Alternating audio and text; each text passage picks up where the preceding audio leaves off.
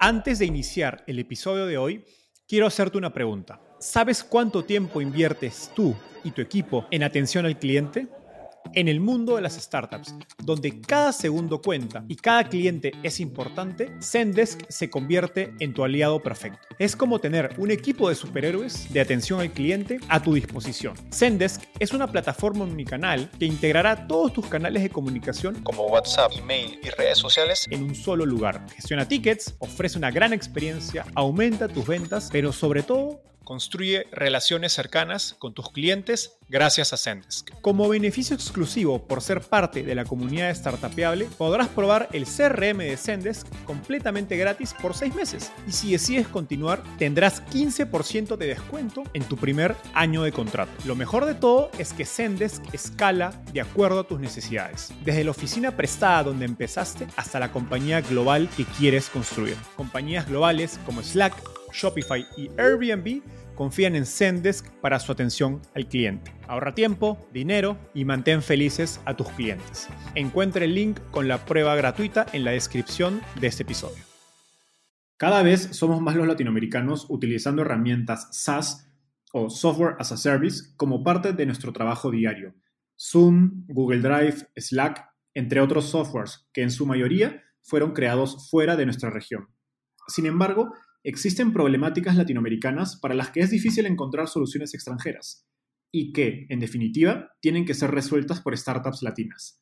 Por ejemplo, Latinoamérica es uno de los continentes con mayor uso de WhatsApp, que se ha convertido en una herramienta clave y un dolor de cabeza en los procesos de venta de los comercios. Por eso, hoy estoy emocionado de darle la bienvenida a Miguel Morkin, cofundador y CEO de Sirena, el primer CRM que ayuda a comercios en Latinoamérica a vender y atender a sus clientes vía WhatsApp. Sirena levantó capital de fondos como Dalus Capital, NXTP y Mercado Libre, y a mediados del 2020 fue adquirida por Sembia, la compañía de software para comunicaciones más grande de Brasil. Tienen que escuchar la entrevista completa.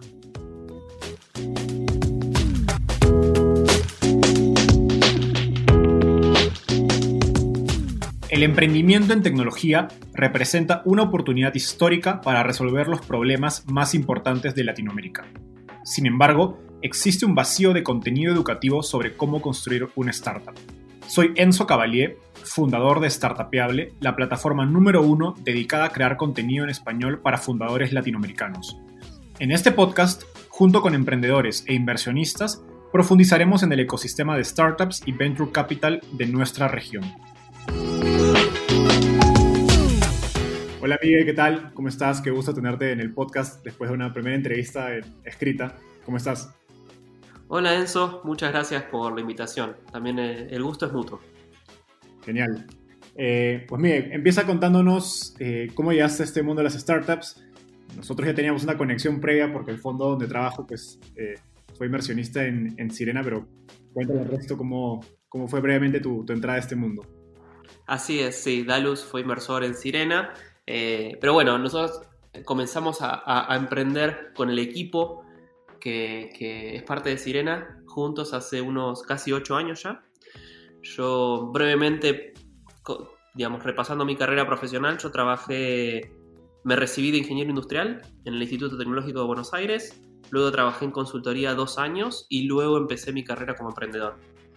Eh, lo que me llevó a conocer a algunos de, nuestros inversores originales, eh, me llevó a conocer a algunos de mis socios actuales y bueno, a cometer muchos errores en el camino, que es parte de cualquier emprendimiento.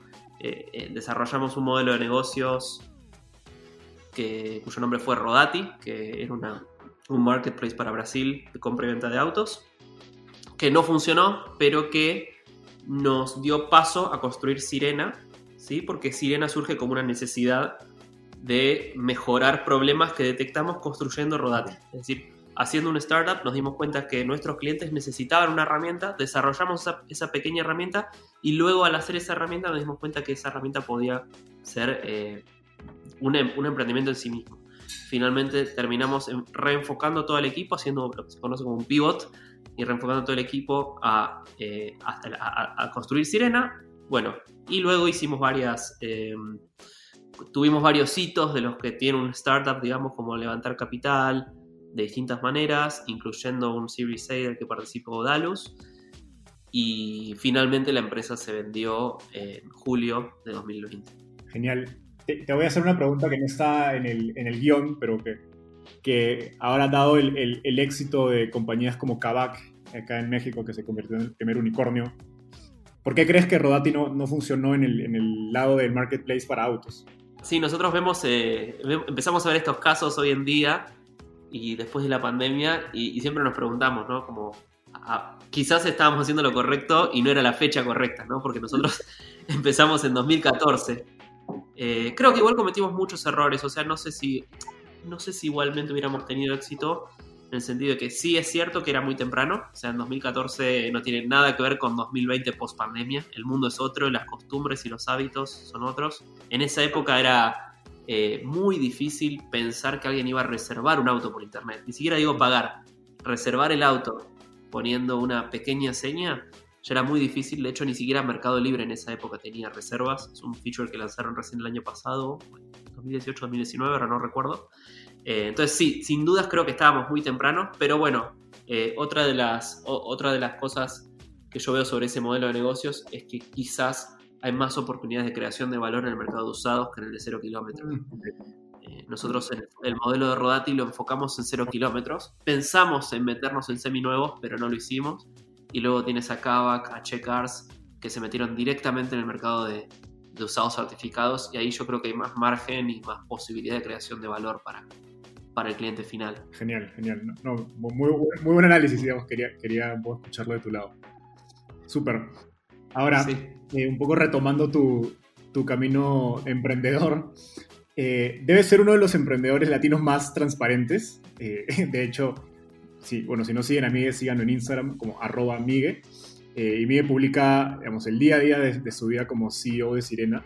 Es un contenido muy, diría, muy genuino porque es, no, hay, no hay filtros acerca de, pues voy a publicar la campaña de marketing, no voy a publicar algo en especial, sino es el día a día literal del de, ser el CEO de una startup en Latinoamérica.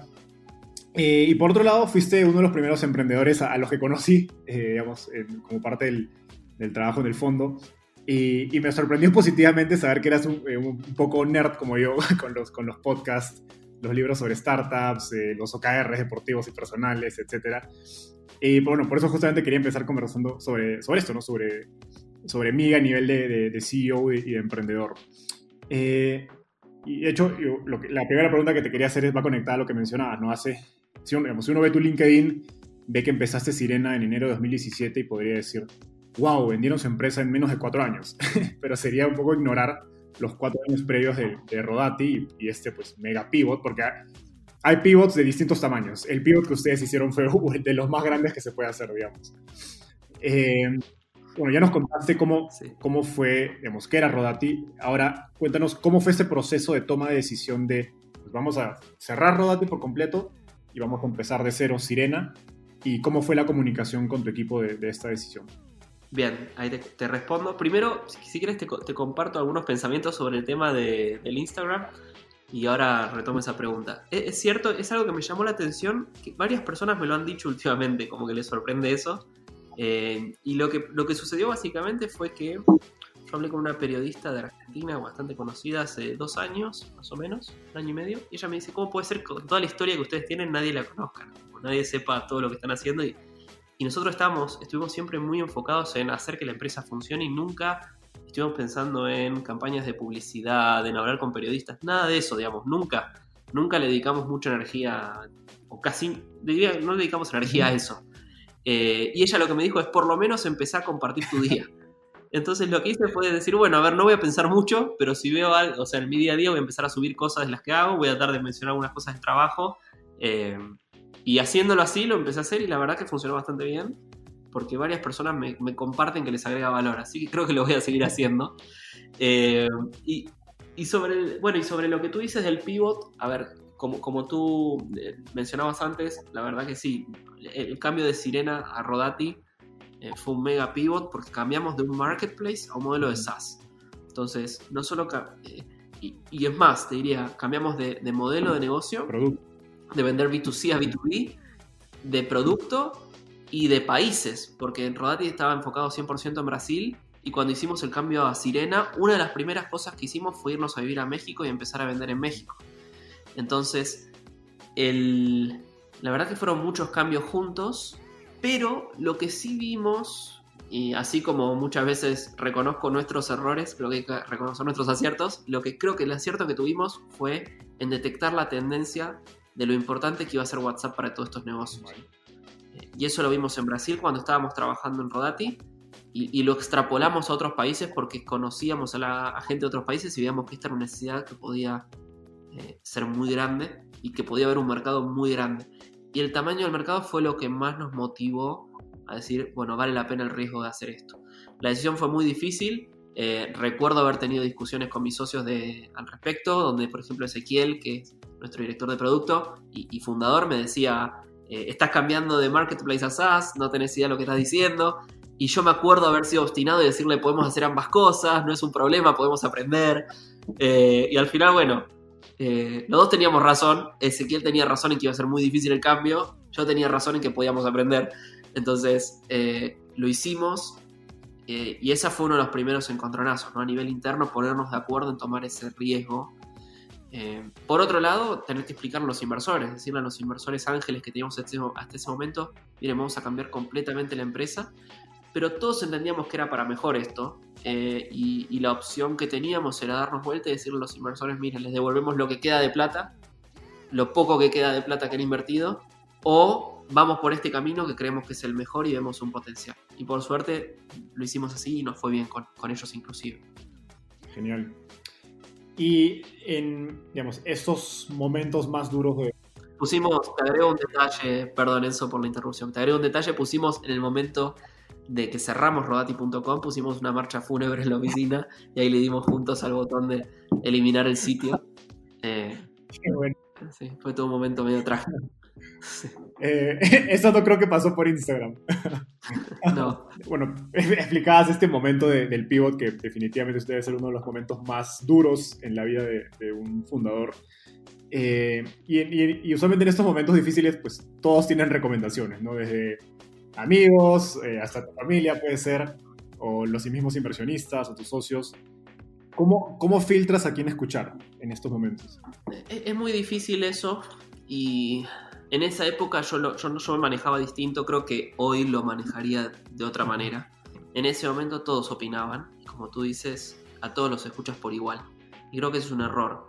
Eh, Ray Dalio habla del concepto de credibility, que es quién es más creíble en cada campo. Eso no significa que una persona no sea, no sea una persona sea creíble y la otra no sea creíble, porque depende del, ámbito en el que estés eh, manejándote, ¿no?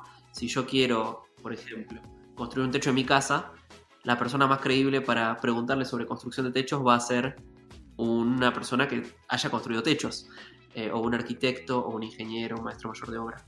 Ahora, si le pregunto a un VC sobre construcción de techos de casa, no va a ser creíble su opinión.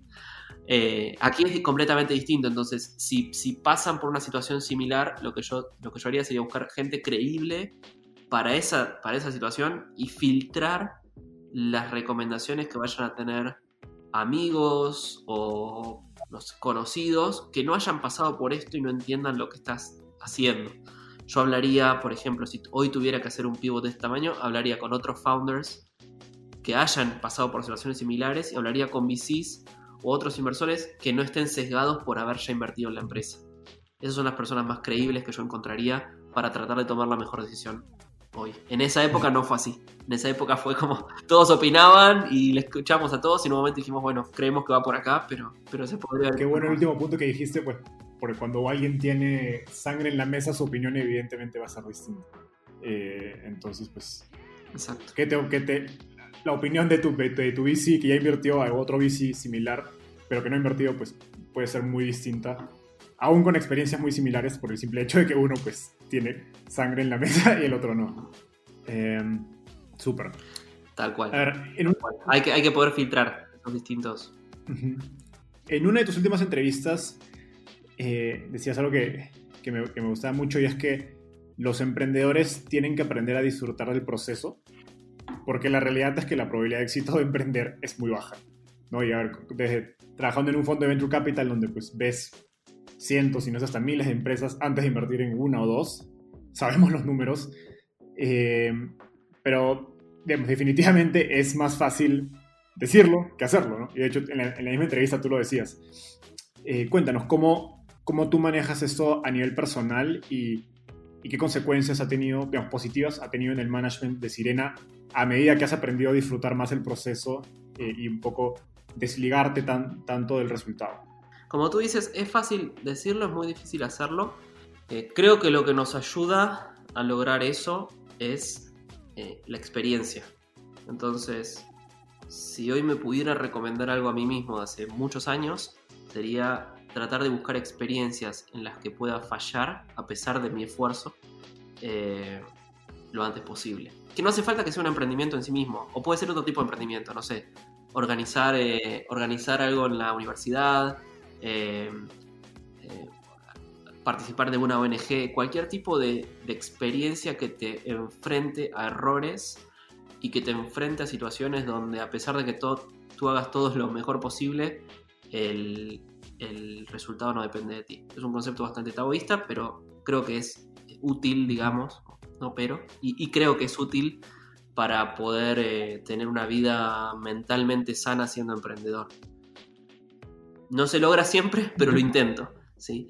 Eh, y obviamente estando en, el, estando en el estrado o estando en el lugar de un emprendedor que tuvo éxito, entre comillas, por haber vendido su empresa, eh, quizás parezca un poco arrogante plantearlo así, pero bueno, es, es, un concepto en el que yo creo desde antes de haber vendido la empresa.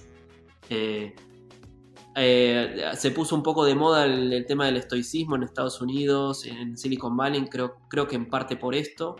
Eh, yo en una época, por ejemplo, era, estaba muy ansioso en todos los procesos, no solo de venta, sino de inversión. En el Series A de Sirena, todas las rondas de inversión estuve muy ansioso. Y en un momento me acuerdo que para, por ejemplo, para no volverme loco, dije, bueno, ¿qué es lo peor que puede pasar? ¿no? ¿Qué es lo peor que puede pasar si no sale el, el Series A? Por más que yo esté haciendo todo este esfuerzo y, y empecé a dormir en el piso, eh, de la habitación, por ejemplo, y dormí varios días así, en México me acuerdo de esto, eh, o, hacía ayunos muy largos, y era como, bueno, me trataba de exponer a lo peor como para eliminarme el miedo a, si no me escuchaban o no invertían o no podía vender la empresa. Hoy por suerte ya no lo hago, estoy durmiendo todos los días en un colchón, pero en otro momento pasé por ese proceso. Qué, gracioso. Eh, a ver, y hoy, digamos, en, base a todo esto, tú tratas de transmitir este, este, esta mentalidad al resto de tu equipo? ¿Cómo, cómo, cómo esta, esta mentalidad que tú, has, tú personalmente has, has interiorizado de, digamos, de desligarse del resultado sí. ha impactado en, tu, digamos, en la gente a la que, te reporta a ti, en la que tú tienes que de algún modo coachear y en general en la cultura de Sirena? Sí, sí, sí, sin dudas en la gente que estoy más cercano, o sea, en Lauta, por ejemplo, que es mi socio, eh, es el, el CEO de Sirena, él trabaja muchísimo conmigo y, así como él tiene un impacto muy grande en mi forma de ver las cosas, porque él, eh, eh, por su formación y por las actividades en las que él participó, él tiene una gran influencia en mí. Entonces, él, por ejemplo, él es católico, fue un colegio católico, eh, organizaba las, las misiones, hacía misiones, entonces él me enseñó un montón de cosas de todo ese mundo que yo no conocía y yo creo que le, espero estar enseñándole cosas también de, a medida que vamos aprendiendo. Entonces, sin duda en la gente más cercana, S, Juli, Lauta, al resto de la empresa yo creo que se va permeando eso, pero lo que te termina pasando en una organización a medida que crece, hoy ya en Sirena somos 80 personas casi, es que lamentablemente pierdes ese uno a uno y, el remoto lo complica aún más, ¿no? Eh, cuando existían las oficinas, cuando nos veíamos en persona, eh, tú te dabas cuenta de algo que estaba pasando, veías la cara de alguien, te cruzabas a alguien en, la cocina, en el baño, y es como que creo que generabas quizás una, retroalimentación, una conexión mucho más rápida. Y creo que, bueno, el remoto tiene un montón de cosas buenas, la mayoría de las cosas son buenas, pero hay algunas cosas que no son buenas, como esto. Entonces, ahí me cuesta saber, honestamente, me cuesta saber qué tanto permea la organización porque estamos muy eh, separados hoy por la distancia. Para los que no saben, en Sirena, en las, en las oficinas, no se usan zapatos. La regla. qué, gracioso. Pero no, totalmente. De hecho, la vez pasada he escuchado una entrevista a un CEO donde él decía que para él la cafetería era un lugar mágico porque se entera de las cosas que no se va a enterar de manera formal, ¿no? Eh, y obviamente hoy en remoto pues has perdido, pierdes ese espacio, ¿no? Súper. Ahora, eh, hoy, hoy ya suena que eres todo una enciclopedia de, ser un CEO, Miguel, pero empezaste muy joven, ¿no? Y de hecho es algo que a mí me, generaba mucha empatía contigo. Eh, y por eso me interesaba entrevistarte. Eh, ¿Qué has aprendido acerca de ser un CEO en los últimos, digamos, dos o tres años de Sirena que te hubiera gustado saber cuando empezaste? Creo que podría haber, creo que podría haber estudiado mucho más desde los libros, pero lamentablemente si no tienes estas experiencias donde fallas, digo, por, por eso hablo de la importancia del error, donde fallas es donde realmente aprendes e interiorizas los conceptos. Y no hablo solamente de fallar como un como emprendimiento a nivel global, ¿no? que la empresa funciona o funciona, sino que fallas todo el día en la formación. Contratas mal, contratas bien, pero a la persona no le das el tiempo que necesitaba para evolucionar. Contratas bien, pero a la persona no le, eh, no le esperas o no le dedicas los recursos que necesitaba o la pones en el lugar incorrecto, eh, solo, por pensando, solo pensando en recursos humanos. Eh, diseñas mal un equipo, diseñas iniciativas que no tienen sentido y no tienes foco. Hay un montón de cosas que haces mal que son parte del proceso de aprender. Y también por eso yo al principio de, de mi carrera como emprendedor, eh, sentí injusto eso del first time founder, ¿no? Como que los VCs te dicen, no, es un first time founder, un second time founder. Y ahora lo entiendo, digo, tiene sentido.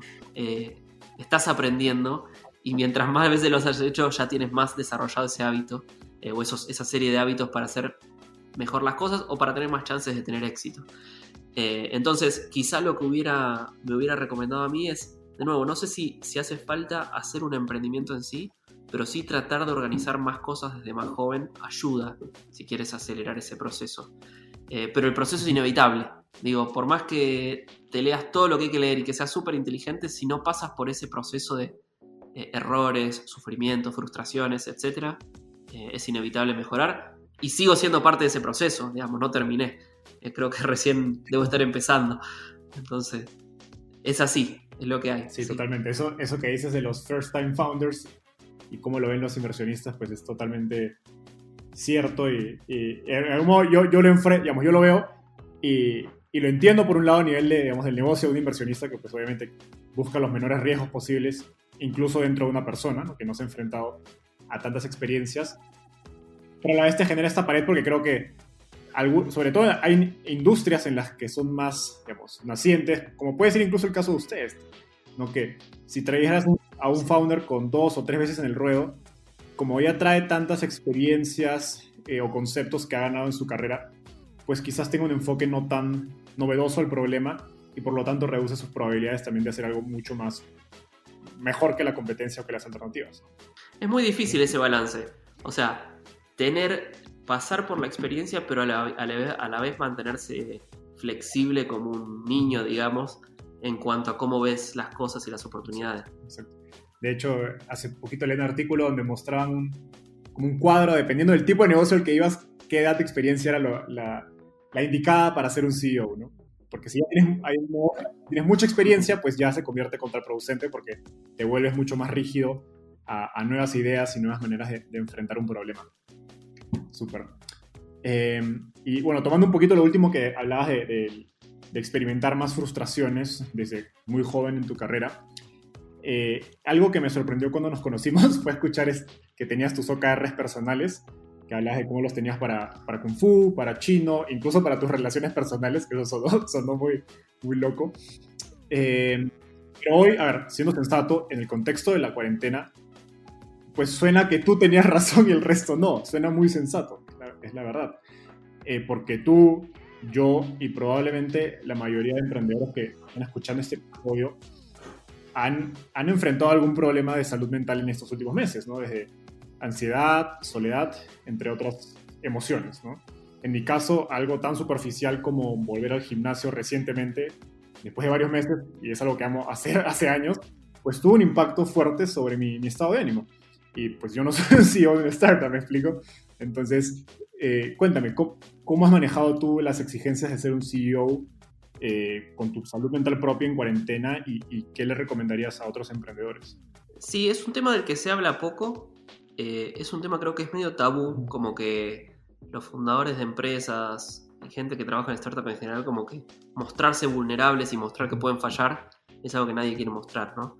Entonces te puede mostrar débil. Entonces, como que la gente lo encara por ese lado. Pero la realidad es que son todos humanos, digamos. Pueden ser humanos más fuertes o menos fuertes, pero son todos humanos y todos pasan por estos problemas. Entonces, yo lo que traté de hacer, y como, como tú decías, sí, tuve estos OKRs personales, que la verdad que son muy útiles porque me forzaron a enfocarme en otras cosas que yo sabía que eran importantes, pero las que no, el día a día no les dedicaba tiempo. Eh, como por ejemplo cuánto tiempo le dedicaba a hacer ejercicio, a hacer kung fu, a estudiar chino. Eh, e incluso en mi pareja decir, bueno, cuántos días al año paso con ella, porque lo que me pasaba era que con todo el startup, moverme de Brasil a México, todo esto, empezaba a, dañar mis relaciones. Entonces, eh, es, eso es muy importante porque si no, no es sustentable. Como que estás corriendo una maratón, no estás corriendo una carrera de 100 metros. Si fue una carrera de 100 metros, te digo, bueno, pues solo un mes, bueno, te olvidas de todo y ya está. Pero la verdad es que los startups duran 2, 3, 5, 10 años, 20 años y les va bien. Entonces vas a tener que tener una vida. Entonces creo que es, es, muy importante eh, ser consciente de eso y, y, forzar a uno a crear esos hábitos saludables, porque si no a la larga te vas a romper. Yo lo forcé de esa manera, digamos, eh, mi recomendación para otros emprendedores sería que, piensen en cuáles son sus hábitos saludables, que no quieren perder en el largo plazo sus relaciones, tienen pareja, por ejemplo, que era mi caso, es mi caso, eh, y, ver cómo hacen para balancear un poco su vida. Al ser emprendedor, uno es naturalmente desbalanceado y vas a estar trabajando 12 a 15 horas por día en el startup, pero bueno, tratar de poner estas aunque sea dos o tres cosas, no muchas, porque son muchas tampoco estás enfocado, pero dos o tres cosas que seguro no quieres perder de tu vida fuera del startup. Son esas cosas innegociables que no debes de perder, ¿no? Y de, hecho, alineado a de que es tabú, o sea, es tabú, es la realidad, ¿no? Y, yo cuando, a ver, ayudo a algunos emprendedores en su proceso de fundraising, algunos que son mis amigos, y me buscan y pues conforme vamos desarrollando una relación de amistad, pues ellos ya se abren y te comentan, ya no solo, oye, ¿cómo le picheo a tal emprendedor? sino, oye, tuve este problema con mis socios o con esto me empezó a impactar en mi vida personal de tal cosa. Y yo probablemente no tenga la respuesta, es cuestión de escucharlo, ¿no? Y, sí creo que deberíamos hacer un espacio, como si algo, algo hay que cambiar en el ecosistema startup, que creo que en Estados Unidos está cambiando, en Latinoamérica falta, es pues verlo como algo normal, ¿no? Todos somos humanos y pues creo que incluso eh, aceptarlo e interiorizarlo te hace más fuerte, ¿no? Aunque suene un poco cliché. Sí.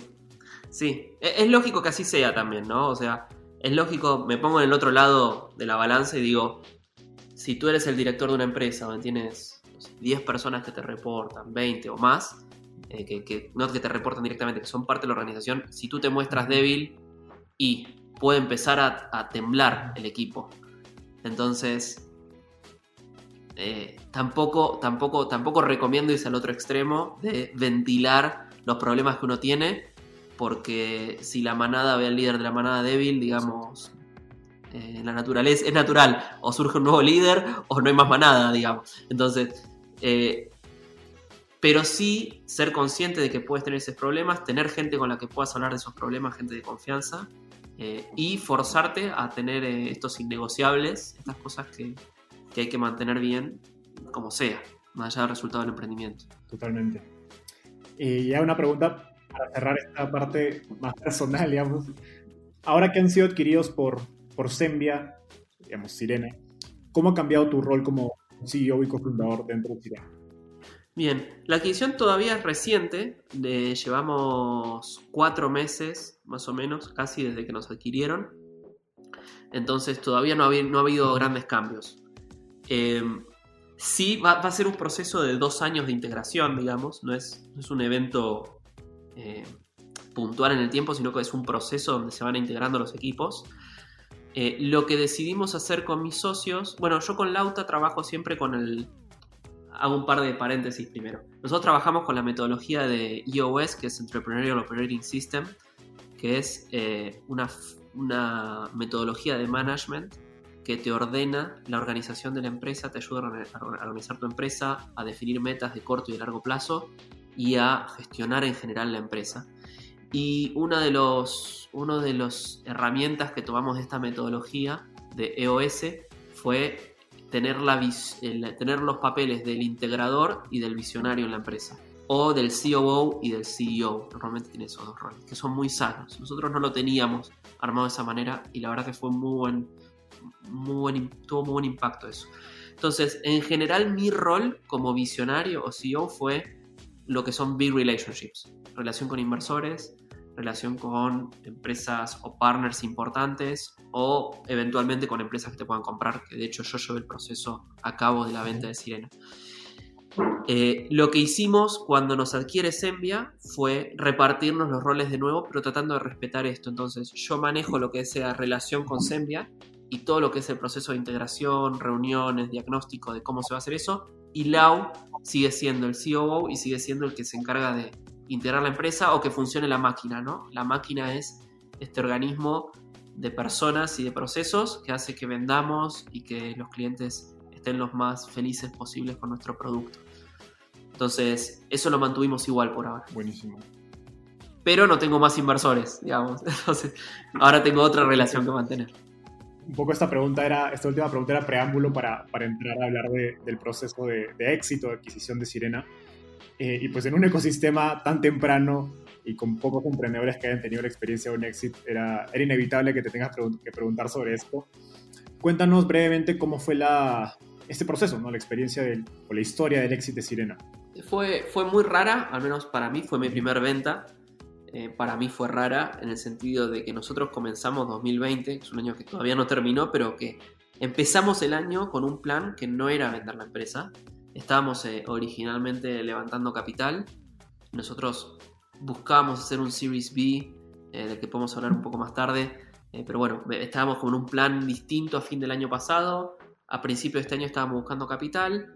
y, la y, lo que sucedió fue que en paralelo surgieron distintos interesados en comprar la empresa.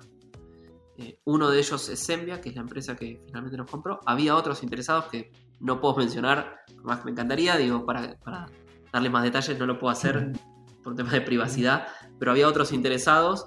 Eh, y lo que sucedió cuando empieza la pandemia, eh, nosotros nos veníamos preparando bastante para la pandemia, porque era algo que veníamos viendo de afuera y pensamos que iba a tener un impacto muy grande, pero no sabíamos para qué lado iba a salir. Entonces nosotros por definición somos muy pesimistas para armar los planes y lo que hicimos fue levantar un poco de capital, eh, ajustar muchísimo nuestros costos, asumiendo que íbamos a facturar, creo que un 70 o 80% menos, una cosa así. Era muy, muy, muy terrible, apocalíptico el plan. Y, eh, y en paralelo, mantener las conversaciones con estos potenciales eh, compradores. Por suerte las cosas no fueron malas, entonces lo que terminó pasando fue que la pandemia nos ayudó a acelerar las ventas, porque muchas decisiones de personas que estaban ahí viendo si compraban o no, al momento de ver que no que, se fuerzan a, trabajar de una manera remota, Sirena, que es una, es una herramienta que ayuda a la empresa a organizar sus conversaciones por WhatsApp eh, y a centralizarlas, tenía mucho sentido. Entonces en esta nueva realidad la verdad es que crecieron mucho las ventas, eh, pudimos devolver el capital que habíamos levantado y pudimos cerrar la venta. Eh, entonces fue raro, como que sabíamos que el output era medio binario, entonces por las dudas nos preparamos para lo peor, pero mantuvimos el optimismo de decir, bueno, si hay una oportunidad de éxito es buena, tenemos que hacerlo. Esa, esa posibilidad, digamos, surgió de que vinieron a, buscarnos, eh, tuvimos conversaciones con otros posibles compradores, eh, fue, eh, digamos, fue difícil decidir si era el mejor momento para vender o no, porque te imaginas que teniendo inversores, para empezar teníamos inversores muy antiguos, ángeles, que les servía vender, pero teníamos inversores nuevos, como el caso de Dalus y otros inversores, que habían invertido hace menos de dos años. Entonces, para un retorno, o sea, normalmente para un, VC se espera 5 eh, años a 10 años para que madure la inversión y extraer el máximo capital posible. Esto no les daba el máximo posible, no les repagaba el fondo, como que sería el ideal, pero era, un buen retorno. Entonces, era difícil, eh, pero por suerte los inversores, digo, incluyendo Dalus, nos apoyaron y, y creyeron en nuestra decisión. Y nosotros lo que pensamos es que era una manera de asegurarnos un buen retorno en un contexto de mucha incertidumbre y, eso fue lo que nos terminó de, decir de vender. Genial. Y, un poco más eh, personal o ese momento exacto de cuando, cuando empiezan a aparecer esas posibilidades de exits, de, digamos, de interés, ¿qué se te pasó por la cabeza, digamos, como emprendedor? Porque de algún modo es tu bebé, ¿no? Que lo has construido eh, o lo has criado durante años. Sí. Eh, ¿Y cómo fue, también esa, un poco más de detalle sobre cómo fue esa conversación con los inversionistas, ¿no? Y cómo eh, manejas las expectativas, como tú decías, entre personas con incentivos distintos, ¿no? Los ángeles que entraron tan temprano y los VCs pues que entraron un poco más tarde y de repente tenían otra expectativa de retorno. Sobre las sensaciones o emociones a nivel personal, la verdad que no nos afectó tanto porque tuvimos, a ver, la verdad es que antes de esto tuvimos otras oportunidades, tuvimos otras posibles oportunidades donde gente se te acerca y te dice, me interesa la empresa, me interesa comprar. Tuvimos, digo, en nuestra historia tuvimos rondas de inversión que se cayeron, eh, tuvimos todo tipo de experiencias, con lo cual cada vez que te empieza a pasar esto es como que cada es como que te vas volviendo un poco más apático y te impacta menos. Es como que dices, ah, ok, quieren, quieren comprar la empresa, bueno, charlemos. Y la agendas. Y, y, bueno, tienes otra reunión, otra reunión y dices, bueno, capaz que están hablando en serio. Eh, si yo hace siete años capaz que hubiera saltado en, eh, el lugar, diciendo, uy, qué bueno, vamos a charlar, y después de un tiempo, como vas teniendo experiencias, es como que estas cosas te excitan menos porque piensas que la mayor parte de las veces es bullshit o están queriendo sacarte información de la empresa. Eh, o no tienen el capital para hacerlo. Entonces, eh, a mí no me movió mucho al principio, después sí, cuando vimos que el proceso iba más en serio, nos va emocionando un poco más. sobre el tema de los intereses cruzados, yo creo que tuvimos también un poco de suerte ahí en el sentido de que nuestros inversores nos acompañaron. La verdad es que técnicamente podrían haber frenado la venta. O sea, si me, si me guío por los contratos, eh, nuestros inversores del Series A podrían haber frenado la venta. Pero creyeron en nosotros, en nuestro criterio, y nos acompañaron, y eso lo valoramos. Entonces, me, cuesta darte una, conclusión de eso. Creo que tuvimos un poco de suerte. Eh, en general fue charlar individualmente uno a uno con, ellos y con los, con los inversores ángeles, que eran, era un grupo de varias personas, directamente fue notificarles, vamos a hacer esto, una vez que lo alineamos con los inversores recientes del CBC. de, hecho, se escuchan muchas historias de procesos de exits más accidentados, donde pues, inversionistas con distintos incentivos terminan, como tú dijiste, frenando la, la, eh, incluso no, no solo en procesos de adquisición, sino para rondas de inversión también, donde la evaluación no les gusta tanto y pues por, por un problema de desalineamiento, de incentivos terminas tomando decisiones muchas veces contraproducentes para la compañía. Genial. Eh, ahora, retomando esto que hablabas de, de, la serie B que pensaban levantar, eh, bueno, yo, por nuestra conexión digamos, laboral, yo sabía que antes de la venta Sembia habías estado en, este proceso de, fundraising. Eh, creo que sobre todo buscando inversionistas de, Silicon Valley, si no me equivoco, te fuiste a, San Francisco eh, unas semanas o incluso un par de meses a, digamos, a, vivir allá y empezar a hacer contactos de inversionistas. Sin embargo, eh, algo que a mí me, me, me, interesaba mucho es que si bien es un producto cuyo uso quizás no tenga tanto sentido en un país como Estados Unidos, donde casi no se usa WhatsApp, ¿no? O sea, hay un uso de WhatsApp, pero hay muchas más eh, eh, herramientas de comunicación. Creo que el, SMS es mucho más utilizado, sobre todo el, digamos, el, vía la aplicación de iPhone. Eh, cuéntanos, ¿cómo esta falta de familiaridad de, los inversionistas extranjeros acerca de tu producto y de la problemática afectó positivo o negativamente tu, tu proceso de fundraising? Bueno, primero que nada, tal como tú dices, mis últimos años fueron mucho vivir en distintos lugares para tratar de hacer que las cosas pasen. Y a veces me costaba que la gente con la que iba interactuando empatice con esto. Pero antes de la pandemia, y quizás siga siendo así todavía, si no estás en persona, como que la gente no termina de confiar en ti.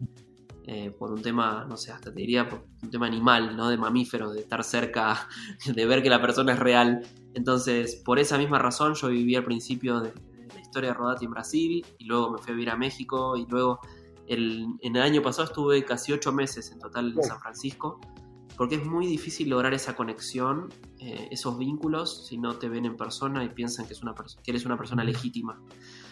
Eh, la, persona sigue siendo la misma, ¿eh? pero la percepción es distinta. Eh, esa es la razón por la que fui. No, cambia, no cambiaba el tema de la falta de uso de WhatsApp. En general, los, los inversores con los que interactué en Estados Unidos eran lo suficientemente sofisticados para todos saber lo enorme que era el tamaño de mercado de WhatsApp y la oportunidad que hay detrás de eso. Entonces, eso no fue un problema.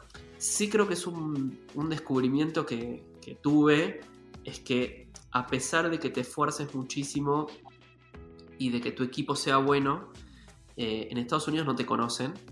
Y si no tienes ciertas validaciones sociales, uh, social proof, le dicen en inglés este concepto, o ciertas eh, emblemas, badges, ¿no? Con ciertas insignias, es difícil que, te, que puedas levantar capital en Estados Unidos. Entonces, lamentablemente, digo, eh, es algo que yo renegaba mucho al principio y pataleaba, decía, ¿cómo puede ser? O sea, no importa tu ranking en la universidad, que seas de los mejores de la universidad, que no importaba tu historia, decía, si no fuiste a YC, a Y Combinator, o no fuiste a Stanford, o no fuiste al MIT, te diría más importante Stanford que el MIT por mi experiencia en San Francisco, eh, esta gente piensa que, no eres nadie. Eh, y es así, o sea, y tiene sentido evolutivo también. Tiene sentido porque esta gente está escuchando a cientos de emprendedores todas las semanas y si no, digamos, de alguna manera tienen que filtrar. Entonces también empatizo con eso, por más que no me haya gustado. Pero eso es una de las cosas que aprendí. Eh, sí, entonces mi tip para... quizá me estoy adelantando, pero creo que pensando en qué haría si fuera si lo hiciera, lo quisiera hacer nuevo o si fuera otro emprendedor, es pensar en ese social proof desde el principio.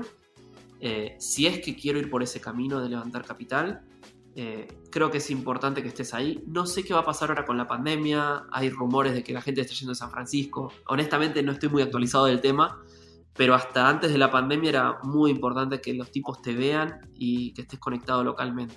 Y me hubiera ido, tendría que haberme ido un año antes. No tendría que haber estado ocho meses si hubiéramos querido levantar un Series B, tendría que haber estado desde principios de 2018. No, lo, que dices es, cierto y de hecho, mal que bien, se replica en, Latinoamérica. ¿no? Si ves, yo creo que si ves a la gran mayoría de, fundadores que han levantado capital de rondas importantes, pues alguno eh, o suele venir de las principales universidades de Latinoamérica, que puedes decir, no sé, la Pacífico en Perú, de donde yo soy, eh, el ITAM o la Ibero en México, eh, me imagino que habrán casos, universidades similares en Argentina o en Brasil, no, no, conozco los nombres. Y, no solo en otras universidades, sino que también han ido a MBAs en Estados Unidos, que puede ser a, Harvard, Stanford, eh, a MIT, etc. Y, y, pues digo, y ese, ese esta dinámica de social proof que mencionas, no solo ocurre en Silicon Valley, termina pasando acá también. Es humano. Eh, pero a la vez también pienso que de algún modo es un, es un sesgo, ¿no? Y como inversionista, pues te puedes perder muchas buenas eh, inversiones de emprendedores que no tienen el, pues el, yo le llamo el pedigrí, ¿no? eh, pero sí, es, sí me parece importante que los emprendedores, sobre todo los que no tienen ese pedigrí, pues sean conscientes desde antes, eh, porque sí, claro, si vas con, con una mentalidad mucho más eh, inocente, pues te, terminas tocando contra muchas paredes y frustrando en este proceso, aun cuando no sea no es que haya algo malo contigo, simplemente que el, el, el sistema o este mundo está creado así o ya sí, y por lo tanto tienes que ver desde antes, sabiendo cómo es, tratar de, digamos, hackear tu camino de... Hackearlo. Porque si vas pensando que eres uno más, pues te vas a terminar chocando con paredes y paredes y, genera frustración y un gasto de energía innecesario. Súper. Eh, ya entrando, llegando un poco más a la, a la parte final de la entrevista, eh, te voy a hacer un, request for startups. Eh, ¿En qué verticales o tendencias de, de, SaaS te gustaría ver a otros fundadores trabajar? Eh, imagínate que no estuvieras haciendo Sirena. ¿En qué, qué, te gustaría estar pensando o, viendo? Bueno, eh, es un poco injusto, pero creo que la pandemia lo amerita. Me gustaría creo que todavía hay mucha oportunidad de, en particular de SaaS, ¿no? De, de, herramientas que ayuden a trabajar mejor de manera remota. Eh, no creo que el mundo, cuando, cuando salgamos de la pandemia, el mundo se vuelva 100% remoto. Hay gente medio extremista también con ese punto de vista, pero creo que sí va a haber varias, em, muchas empresas que van a, van a mantener esta postura y se van a ir perfeccionando. Y no creo que las herramientas que tenemos sean lo suficientemente buenas como para trabajar en, ese, en esa realidad. Eh, yo lo veo en Sirena. Vemos que algunos equipos empiezan a usar, eh, bueno, te empiezan a usar Slack, pero la verdad que Slack es súper desordenado, caótico y, no escala muy bien en mi experiencia para organizar equipos.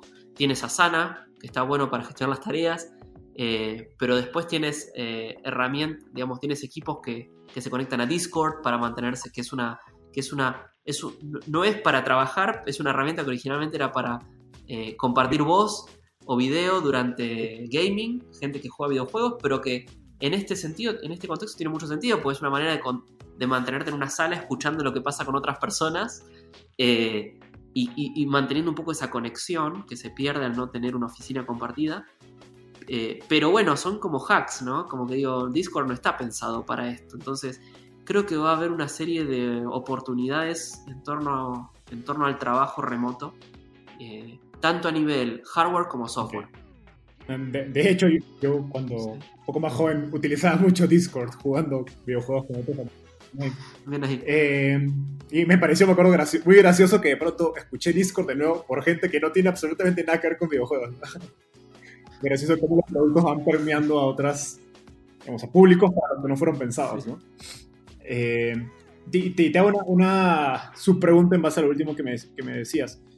Eh, ¿Ves que estas oportunidades eh, de productos SaaS para trabajo remoto, las ves globales, las ves regionales, porque yo algo que, algo que, pienso mucho es cómo el trabajo remoto difiere por cultura, cómo el trabajo remoto de Estados Unidos es distinto al latino, es distinto al asiático, y de algún modo, cuando surgió la, la, eh, la cuarentena, yo personalmente pensaba que Sirena, o lo veía así, era parte de esta tendencia, en el sentido de que WhatsApp es una herramienta de trabajo para los latinoamericanos, ¿no? Entonces es y nadie, nadie dijo que WhatsApp es trabajo remoto ni nada, pero en la práctica terminó convirtiéndose en una herramienta clave.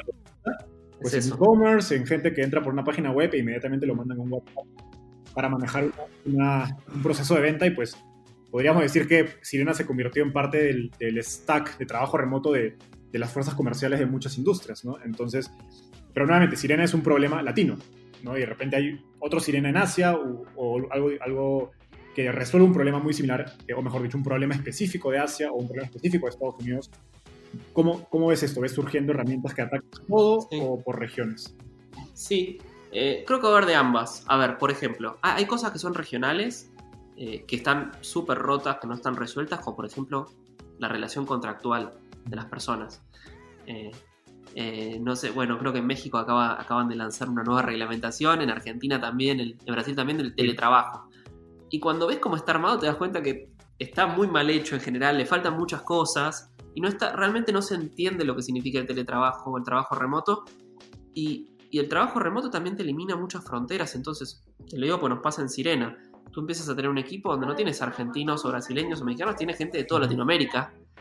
Y manejar esas relaciones se vuelve muy complejo a nivel contractual. Entonces, ahí puede haber oportunidades locales. Doy un ejemplo de oportunidades locales. Pero creo que hay otras cosas que son globales. Si pensamos en la comunicación en sí, como plataformas de comunicación, eh, de definición de objetivos, de cómo mantener el engagement de la gente, eh, de cómo hacer actividades grupales de manera remota, no sé, cosas que estamos haciendo nosotros en Sirena, por ejemplo, hacemos noches de juegos y armamos un Catán y armamos salas y tenemos eh, en paralelo el celular con Discord para que la gente se escuche o Zoom y ves que son todos hacks, digamos, no, hay una herramienta para generar este engagement o actividades de grupales, por ejemplo, de gaming para empresas. Entonces, eh, y eso creo que puede ser global. Entonces creo que va a haber de ambas, creo que, es una oportunidad muy grande. Estoy muy enfocado todavía en Sirena, entonces me cuesta que quizás darte ejemplos más específicos, pero aunque sea, creo que tengo algunos de nuestro día a día. y, de hecho, estoy seguro que el caso de Sirena se replica en varias compañías en, Latinoamérica, al menos. Eh, y eso que hablabas de los eventos, hace poquito una, una compañía levantó una cantidad absurda de dinero en, justo en el espacio de los eventos online. No recuerdo el nombre ahorita, pero sí es un sector que se está poniendo muy, muy hot. Listo, llegamos a, la parte final del, de la entrevista, Miguel. Eh, yo de esta sección la llamo ronda de tweets. La idea es que voy a decir una afirmación corta y me tienes que responder en lo que te toma escribir un tweet. Así que menos de un minuto. ¿Está listo? Vale. Vale. Estoy viajando de Buenos Aires a Ciudad de México. ¿Qué libro debería leer? Me, si, no, si no has leído nada de él, leería algún libro de Taleb, de Nicolás Taleb, que es bastante interesante. Cualquiera de, cualquiera de la colección de Inserto creo que es, está bueno para leer en ese viaje. Buena recomendación. He, visto algunas eh, conferencias de él, pero no, lo he leído. Eh, ¿Cuál es el inversionista que más ayudó a construir Sirena? ¿Y por qué? Esta es la más difícil. Eh, porque todos nuestros inversionistas, eh, digamos, el, al, que, al que mencione se va a poner contento y a los otros, los otros van a estar enojados de que no los menciono. Entonces, para desempatar, para desempatar, eh, voy a elegir al más antiguo. Santiago Bilinkis fue nuestro, nuestro primer inversionista y él invirtió en, el modelo de Rodati y él fue el que me presentó además a uno de mis primeros socios que fue Julián.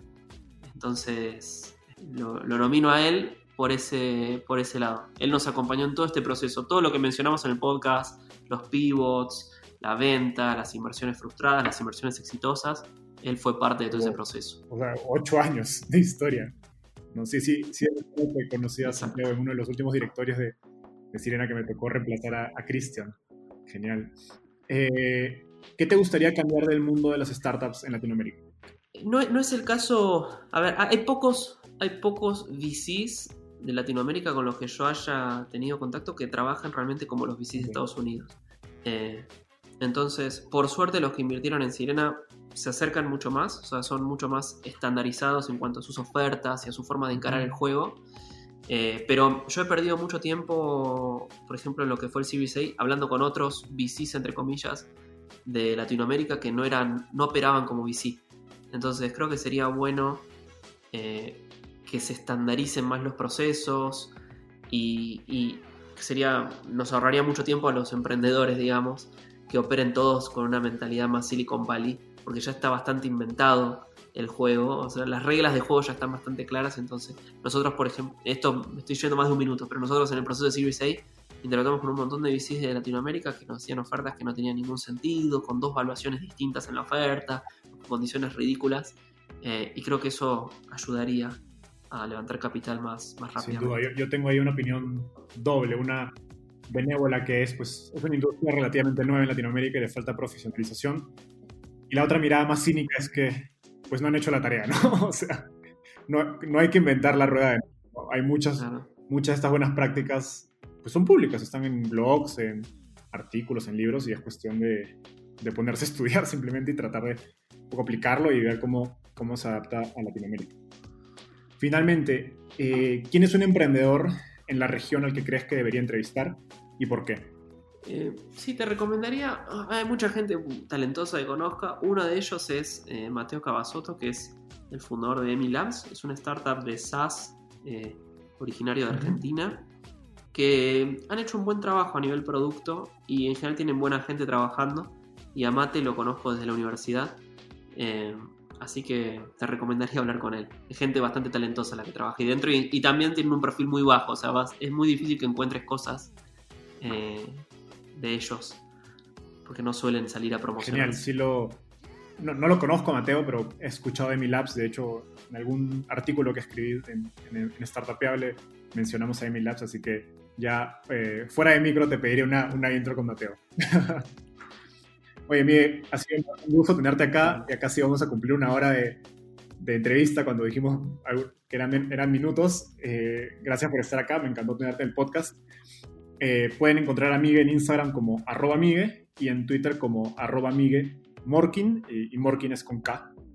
Eh, pues te dejo unas últimas palabras que, quieras darle a quienes nos están, escuchando. Bueno, muchas gracias Enzo por el podcast muy, muy, muy claro y completo. Y, destaco, que te lo dije también off the record, pero lo digo ahora en el podcast, que haces un buen trabajo. He, participado en muchas entrevistas en podcast y normalmente no hay el tipo de preparación que veo en tu podcast.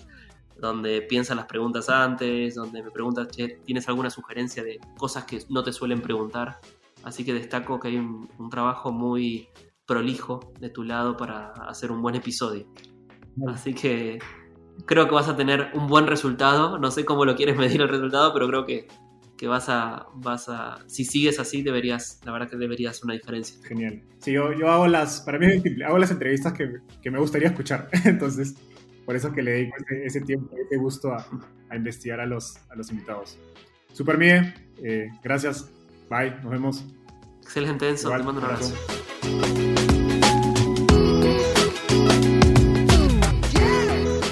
Gracias por escuchar este episodio. Estoy seguro que te llevaste tanto como yo.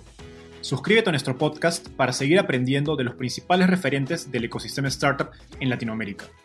También visítanos en www.startapeable.com donde encontrarás guías, herramientas e historias valiosas para startups. Y en todas nuestras redes sociales como Startapeable. Conmigo hasta un próximo episodio con un nuevo invitado. Nos vemos. Startapeable, el recurso número uno para startups en Latinoamérica.